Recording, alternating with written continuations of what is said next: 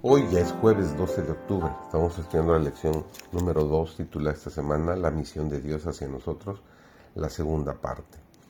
Servidor David González, nuestro título de hoy es El mundo, la arena de la misión. La presencia visible de Cristo estaba por serles quitada a los discípulos, pero iban a recibir una nueva dotación de poder. Iba a serles dado el Espíritu Santo en su plenitud, el cual los sellaría para su obra.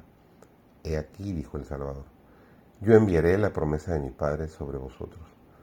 Mas vosotros asentad en la ciudad de Jerusalén, hasta que seáis investidos de potencia de lo alto. Lucas 24, 49. Porque Juan a la verdad bautizó con agua, mas vosotros seréis bautizados por el Espíritu Santo, no muchos días después de estos. Mas recibiréis la virtud del Espíritu Santo, que vendrá sobre vosotros y me seréis testigos en Jerusalén, en toda Judea y Samaria y hasta lo último de la tierra. Versículos ampliamente conocidos, Hechos capítulo 1, los versículos 5 y el versículo 8. El Salvador sabía que en ningún momento, argumento, por lógico que fuera, podría ablandar los duros corazones o traspasar la costra de la mundanalidad y el egoísmo.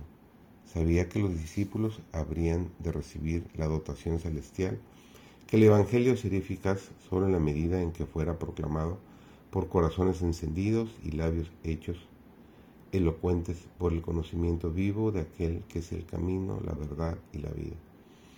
La obra encomendada a los discípulos requeriría gran eficiencia, porque la corriente del mal que fluía contra ellos era profunda y fuerte. Estaba al frente de las fuerzas de las tinieblas un caudillo y vigilante resuelto, y los seguidores de Cristo podrían batallar por el bien solo mediante la ayuda que Dios, por su Espíritu, les diera. Los discípulos no habían de aguardar que la gente acudiera a ellos. Ellos debían ir a la gente y buscar a los pecadores, como el pastor busca a la oveja perdida. Cristo les presentó el mundo como campo de labor.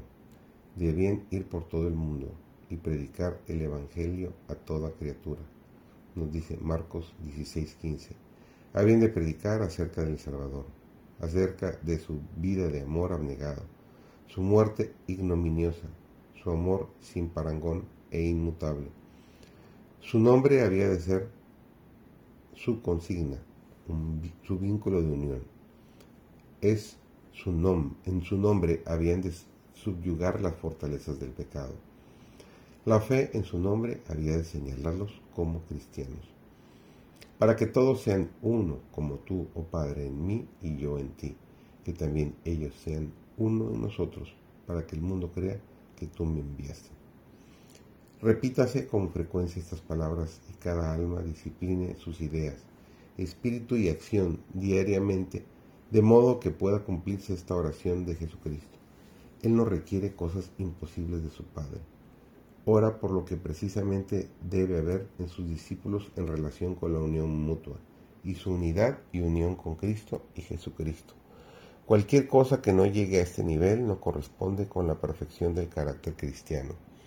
La cadena áurea del amor que vincula los corazones de los creyentes en unidad, con lazos de compañerismo y amor y en unión con Cristo y el Padre, establece la perfecta conexión y da al mundo un testimonio del poder del cristianismo que no puede ser controvertido.